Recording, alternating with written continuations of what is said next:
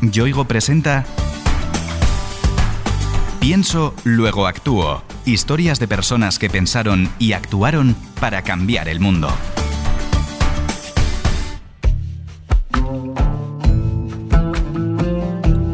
Afganistán lleva muchos años encabezando los listados de quienes huyen de su casa. Desde 1978 prácticamente un tercio de su población ha tenido que huir de su casa en algún momento.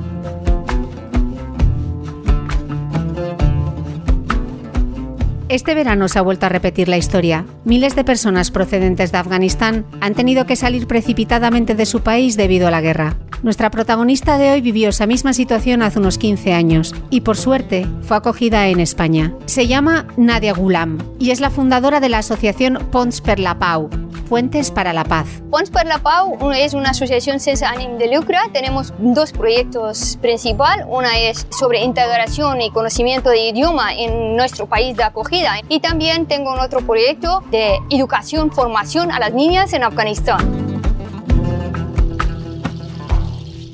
Cuando Nadia llegó a nuestro país tenía solo 21 años. Desde su nacimiento, en 1985, vivió la última parte de la invasión soviética, la guerra civil, la llegada al poder de los talibanes y la invasión estadounidense. Soy una persona que nací, crecí en guerra, no he visto paz hasta que llegué en España. Así que cuando era muy pequeña en Kabul, pues no caían bombas, pero los mayores de casa siempre hablaban de guerra. Entre ellos comentaban qué está pasando en los pueblos y provincias. Yo pensaba que a mí no me tocará, a mi familia no me tocará, porque en este momento pues yo estaba en mi mundo de jugar con mi hermano en mente de una niña. La vida en Afganistán antes de la llegada de los talibanes era muy diferente a la de hoy en día. Aunque era muy pequeña, nadie la recuerda perfectamente. Por en ciudad de Kabul había un avance muy muy grande. Por ejemplo, las mujeres iban con minifalda, trabajar, estudiar juntos. En este momento no había obligación de que familias decidieran por su hija o su hijo con quién casarse. Cada uno podía decidir. Tenían la libertad de escoger con quién van a convivir. También, por otro lado, la música era una cosa muy importante en Afganistán, que luego eh, con guerra y se convirtió como si fuera una cosa muy malo. Nadia nos contaba que siendo muy pequeña, la guerra aún estaba lejos de la capital. Sin embargo, las bombas acabaron llegando y su vida cambió radicalmente. Esta noche nosotros teníamos invitadas a casa. Después de cena, mi madre se levantó para prepararte. Yo tenía 8 años, era muy curiosa, quería saber dónde mi madre esconde los dulces. Así que le seguí. Ella cuando me vio que le estoy detrás de ella, me dijo, no Nadia, no, siéntate en esta habitación, te traeré dulces y te daré. Yo estaba esperando a mi madre en esta habitación, que justo en esta habitación caído una bomba. Yo me he quemado a causa de esta bomba, pasado como seis meses en coma, durante dos años en diferentes hospitales de mi país. Con la cara desfigurada y múltiples secuelas por la explosión, nadie volvió con su familia pero todo era diferente. Mientras yo estaba en el hospital, situación de país cambiado mucho. Se ha instalado el régimen de talibán por primera vez, que decían las mujeres no pueden trabajar, no pueden estudiar, no pueden salir de su casa. En mi caso, ¿qué pasaba? Que mi hermano no estaba con nosotros porque murió a causa de guerra. Y mi padre, con enfermedad psíquica, tenía dos hermanas pequeñas, mi madre. En este momento yo no sabía qué hacer y además tenía 11 años. He pensado, vale, si las mujeres no pueden trabajar, no pueden estudiar, solamente pueden ser hombres, pues yo hoy voy a vestir de hombre y voy a trabajar. Lo pensó y actuó. Salió en busca de trabajo fingiendo ser un chico. En principio ni, ni me contrataban por trabajo porque aparte de que era muy pequeña, tenía muchas heridas. Pero yo empecé a trabajar en un campo de campesinos. Yo le dije que señor, que trabajo gratuito y cuidaré vuestros animales. Y el señor me dijo, vale, yo fui a todo el día cuidando sus animales y al final del día el señor quería pagar. Para él yo había hecho un buen trabajo, pero yo no le cobré. Llevé todas las plantas que ellos tiraban por animales, yo le llevé a casa mi madre es una sabia. Podía separar los plantas que podían cocinar de plantas que podíamos tirar, que eran venenosas.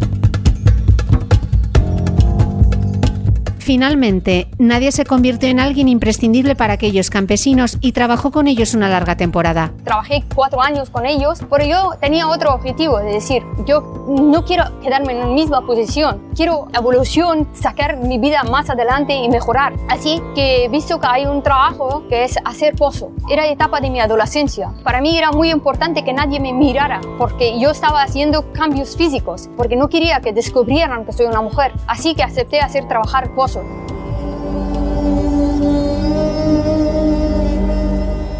Un pozo.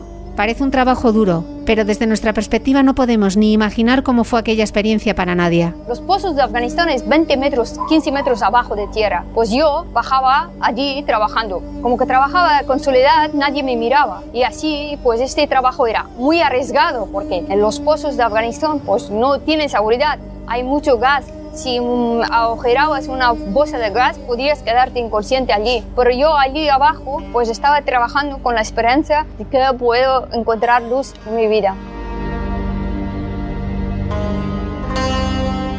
Preguntaos por un momento cómo hubierais afrontado vosotras esa situación. Una chica haciéndose pasar por un hombre, menor de edad, a decenas de metros bajo la tierra y con una amenaza de muerte real. Cualquiera habría sentido por lo menos miedo. Yo siempre he vivido con miedo. Gracias a miedo yo soy persona que me veis hoy delante de vosotros. Porque como tenía mucho miedo, desarrollé una capacidad que muchas personas no tienen. Que de seguida descubro la intención de las personas y la forma que me hablan y todo eso. Solamente sus miradas me pueden decir muchas cosas. Porque como que yo tenía miedo, siempre tenía que observar a mi alrededor qué está pasando. Y gracias a este miedo, pues soy una persona muy despierta.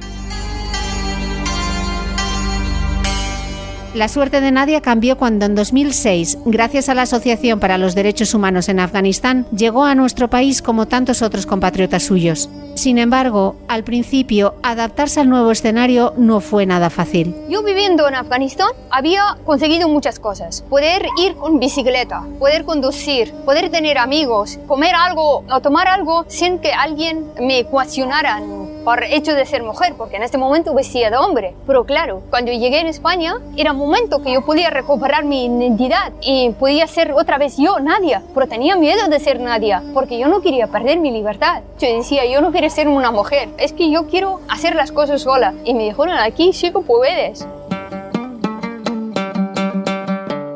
El idioma, las costumbres y el hecho de estar sola en un mundo completamente diferente al suyo complicaban su adaptación. Sin embargo, Nadia fue acogida por una familia que le dio todo el apoyo necesario para integrarse con éxito. Cuando llegué a España, mm, no era nadie que estáis viendo delante de vosotros. Yo no era ni capaz de hablar dos palabras. Si alguien me preguntaba de dónde eres, yo me escondía, lloraba y no le podía explicar que de dónde soy, qué me pasó, cómo he vivido. Pero gracias a una familia catalana que me han acogido en su casa, los padres catalanes que tengo, y gracias a ellos yo soy la Nadia que hoy puedo sin miedo explicar mi historia y ser orgullosa de todas las cosas que hice y de, las cosas que logré conseguir.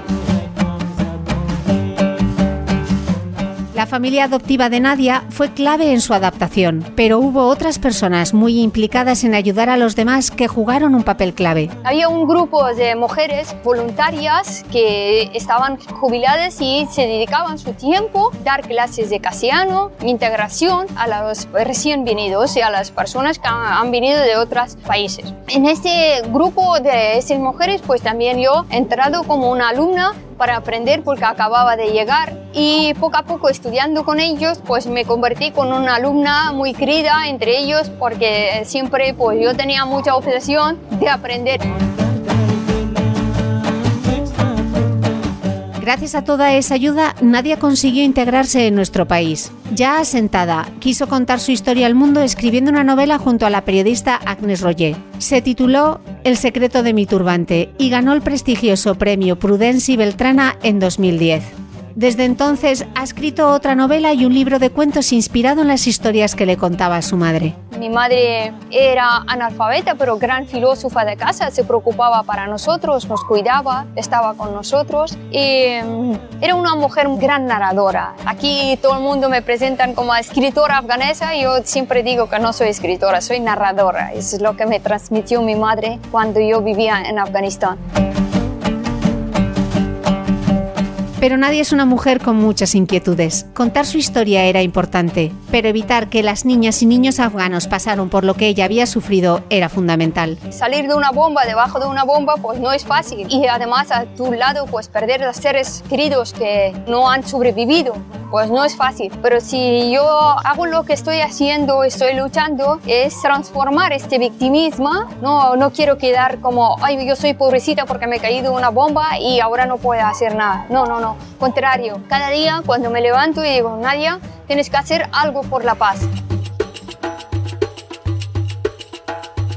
Ya has visto que cuando nadie se propone algo lo consigue. Rápidamente buscó a alguien con quien llevar a cabo su idea y las mujeres que le habían enseñado castellano y catalán fueron las escogidas. Pues he hablado con ellas y digo, voy a fundar una asociación que abajo de paraguas de asociación vais a continuar vosotros con vuestros proyectos. Yo también voy a trabajar con uh, los proyectos que tengo en Afganistán. Así hemos formado Pons per la Pau entre mi mamá catalán, mi vecina que era mi profesora y yo.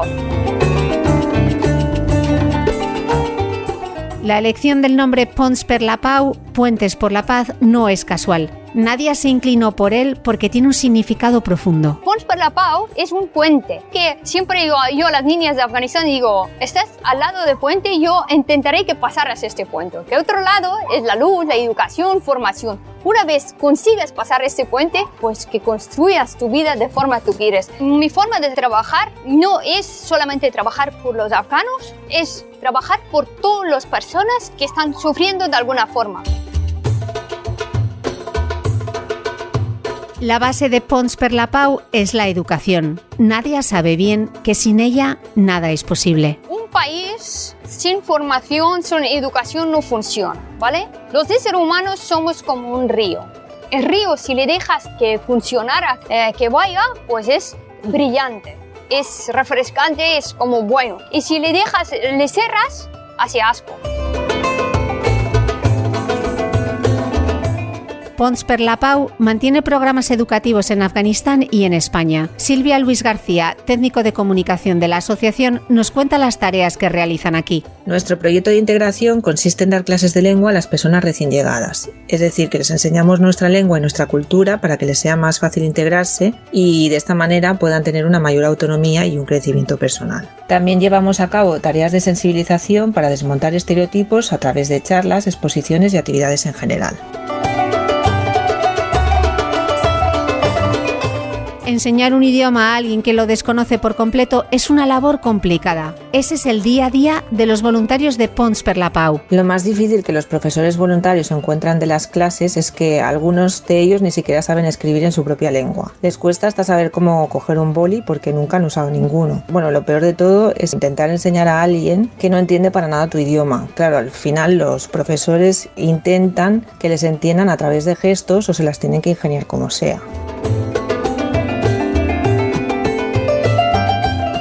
La importancia que Pons per la Pau da al aprendizaje del idioma tiene una razón de ser. Es una garantía de futuro. Algunas de las mujeres que están en el proyecto son amas de casa y necesitan aprender la lengua para poder desenvolverse en su vida rutinaria, como por ejemplo pues ir al mercado o poder comunicarse con la gente de aquí. Pero el resto no solo lo necesita para integrarse, sino que también lo necesita para poder estudiar algún tipo de formación que le ayude a encontrar un trabajo. Es decir, que a la larga el saber la lengua del país determinará su futuro.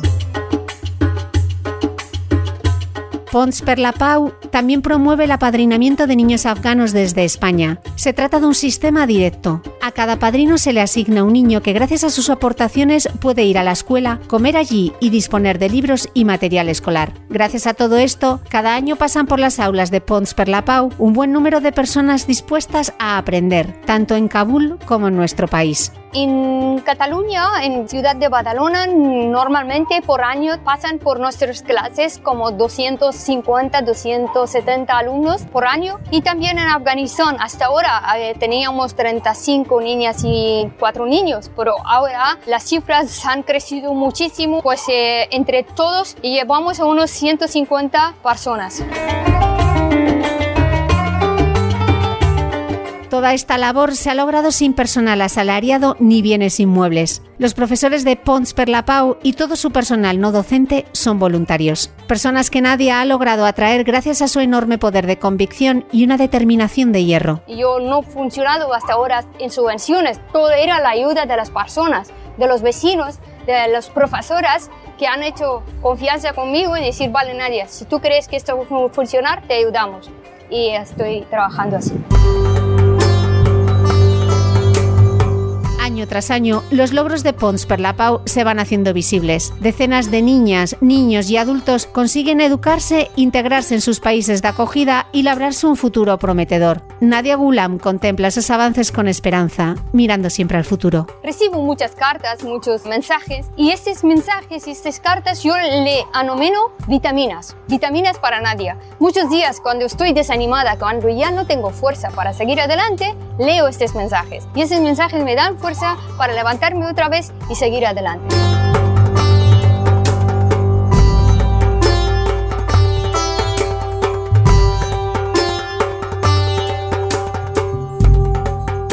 Yoigo te ha ofrecido Pienso, luego actúo. Historias de personas que pensaron y actuaron para cambiar el mundo.